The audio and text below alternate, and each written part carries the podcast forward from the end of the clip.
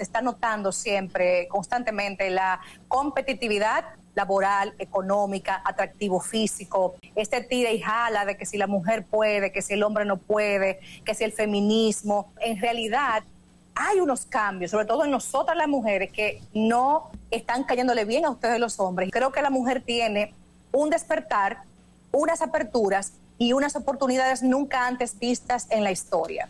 En las más grandes empresas a nivel mundial, ahora mismo, la mujer ocupa quizás hasta una posición más elevada o más importante que el hombre creo que la mujer está en cierta forma, vamos a poner entre comillas, cobrándose tantas décadas de subyugación, de sumisión extrema, de aguantar violencia. Y ahora que hay una apertura, está demostrándose a sí misma que somos más que una entrepierna y que un útero para parir y que podemos lograr muchas cosas por cuenta propia. La competencia se siente es desde la mujer. El hombre nunca va a competir con la mujer, sino que es la naturalidad del hombre hacerte sentir el macho. También es verdad, y, yo también lo he vivido, parejas donde la mujer tiene muchísimo más éxito que el hombre, el hombre se ve de menos y no lo puede sostener. Esto lo hace sentir un poco hombre, un mediocre, y se están ubicando solamente en un plano de la productividad económica, cuando hay muchos otros elementos importantes también. El gusto, el gusto de las 12.